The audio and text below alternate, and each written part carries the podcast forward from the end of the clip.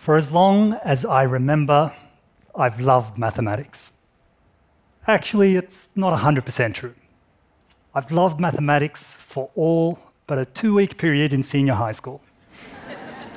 I was top of my class and we were about to start the extension maths course. I was really excited about this brand new topic coming up complex numbers. I like complex. My teacher was priming us for the concepts with some questions about square roots. Square root of 9, 3. Square root of 256, 16. Too easy. Then she asked the trick question What about the square root of negative 1? Of course, we were all over it. Come on, miss. We all know you can't take the square root of the negative. That's true in the real world, she said. But in the complex world, the square root of negative 1 is the imaginary number i. that day, my entire mathematical world came crashing down on me. Imaginary numbers? Seriously? But mathematics is a source of truth. Please don't go abstract on me. I would have studied art if I wanted to play with imaginary numbers. This is extension maths. Let's get back with the program. She didn't. And over the next couple of weeks, I reluctantly performed meaningless calculations, finding imaginary solutions to quadratic equations. But then something amazing happened. We began finding elegant solutions to real world problems we previously had no answers to, starting with the complex world of imaginary numbers. So, some mathematician 500 years ago decides to have some fun and make up these imaginary numbers. And because of that, we can now derive these amazing identities with applications in the real world in fields like electrical engineering. Wow, I gained a whole new level of appreciation for mathematics. And after my brief mistrust, I was now in love with the subject more than ever. Francis Su, the mathematician, sums it up beautifully when he says, We study mathematics for play, for beauty, for truth, for justice, and for love. But if you ask a student today, you probably hear a different story. you might hear difficult and boring, and they might be right about difficult, but it's certainly not boring. In fact, I'd say being difficult to master is part of what makes it beautiful, because nothing worth doing is easy. So we need students to stick around long enough through the difficult parts to appreciate the beauty when it all ties together, much like I did for that brief couple of weeks in high school. Unfortunately, our school systems, we move students through mathematics in a lockstep process. So those who fall a little behind find it near impossible to ever catch up and appreciate that beauty. But why is this a problem? Why should we care? Well, today more than ever, our world needs every citizen to be skilled in mathematics. With the advent of artificial intelligence and automation, many of the jobs we see today will either not exist or be transformed to require less routine work and more analysis and application of expertise. But we're not producing the extra mathematics students to fill these new roles. This graph shows a number of students taking standard mathematics and advanced mathematics over a period of 20 years in Australia. It's clear that while we have demand for mathematics skills rapidly increasing, supply is in steady decline. To put things in perspective, half of the students completing high school today in Australia are not prepared to understand any argument about rates of change in data. In this digital age, where fake news can influence election results. This is very concerning. Let me give you a concrete example. Let's take a closer look at that graph. Can everyone see what I've done there to stress my point? If you can't, let me show you it now with the vertical axis starting at zero where it should be.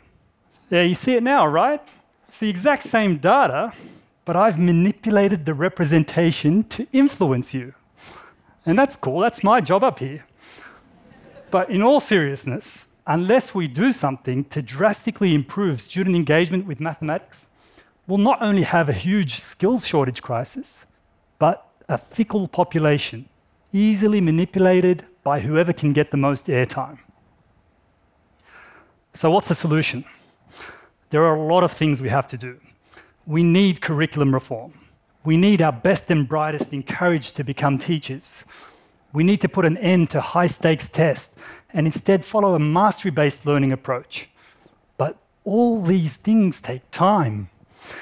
And I'm impatient. See, I've been thinking about this for eight years now, ever since I left my job as a derivative trader to build a web application to help students learn mathematics. Today, our app is used by schools across the globe, and we're seeing big improvements for students who use the program regularly. But here's the thing we're only seeing it for students who use the program regularly, and most of them don't. So, after years of developing and refining the application, our biggest challenge was not so much product related. Our biggest challenge was motivating students to want to work on their gaps in understanding. You can imagine in today's attention economy, we're competing against Facebook, Snapchat, and PlayStation to try and get these students time. So we went back to the drawing board and started to think about how we could make it worthwhile for students to spend some of their attention budget on their education. We tinkered with gamification elements like points, badges, and avatars, and we'd see a, a temporary spike in engagement, but things would go back to normal as soon as the novelty wore off. Then one day, my co founder Alvin came across a study of students in Chicago led by the behavioral economist Steven Levitt, where they paid students who improved on their test scores. He started telling me about some of the things they tested for and the interesting findings they had. For instance, they found that incentivizing students for inputs like effort worked a lot better than incentivizing for outputs like test scores. They found that for younger students, you could win them over with a trophy, but for older students, you really needed cash. and the amount of cash mattered. $10 was good, $20, even better. But perhaps most importantly, they found that the rewards had to be instant rather than promised at a later date. They went as far as to give the students $20 and say, touch it, feel it, smell it. It's all yours. But if you fail, I'm going to take it back. and that worked really well. I immediately got excited about the possibilities of implementing this in our program. But once the excitement settled down, there were a few concerns that crept in our minds. Firstly, was this ethical? Secondly, how would we fund this thing? And finally, would the results be sustained if the students were no longer paid? Now, let's look at the ethical part first. I'm a bit of a mathematical purist, so I'd be one of the first people to say that we should study mathematics for the sake of mathematics. Remember, for play, for beauty, for truth, for justice, and for love, not for money as I struggled with this, I came to see that while it's the way I look at mathematics now, it's only because I studied it long enough to appreciate it. It's very difficult to tell a student struggling with mathematics today to work hard for a payoff in the distant future. And it's not so much bribery that's at work here, because I could bribe students by telling them about my big bonuses in my derivative trading days as a reward for doing well at maths. But it doesn't pay off for a very long time, so it's practically ignored. Behavioral economists call this hyperbolic discounting. And Levitt goes as far as to say that all motivating power vanishes when rewards are handed out with a delay.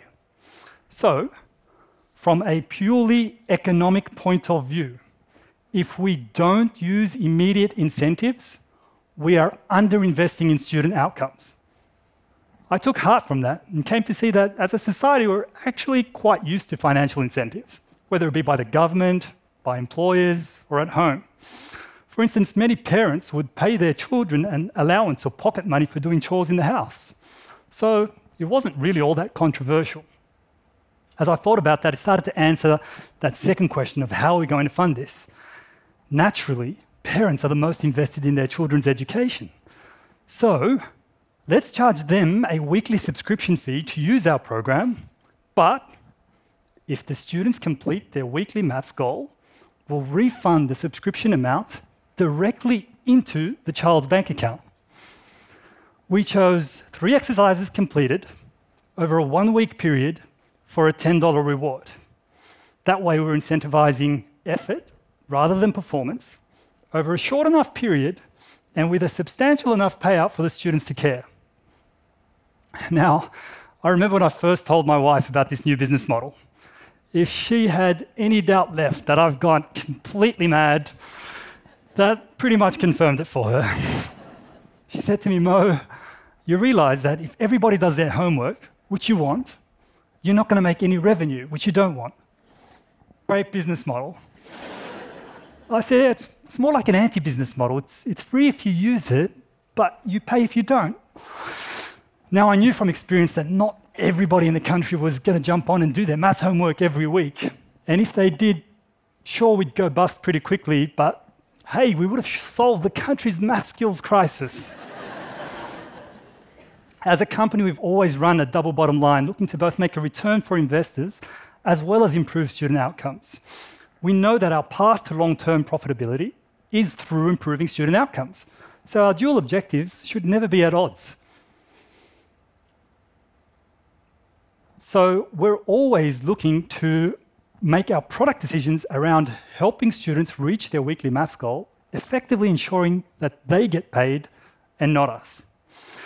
Now, you must be wondering, how's this crazy business model going? You'll be glad to know we're still in business. We've been testing this now for the last five months on just our personal home users in Australia before we think about rolling it out to schools. And here are the early results. The green represents students who are completing their weekly maths goal, and the red, those who aren't. You can see a lot more are completing their homework than not. In fact, as our user base has grown, we found the percentage to be pretty steady at around 75%. So, on average, we receive our weekly subscription fee once every four weeks, and the other three weeks, we're rewarding the students. Now, of course, we're leaving some money on the table here, but guess what? It turns out these students are 70% more engaged than students not on the rewards program. Check. From a business perspective, they're less likely to churn and more likely to refer friends. So we're hoping to trade off a lower revenue per user for a bigger and more engaged user base. Check and check. Now, for that final question would they keep coming back if they were no longer paid?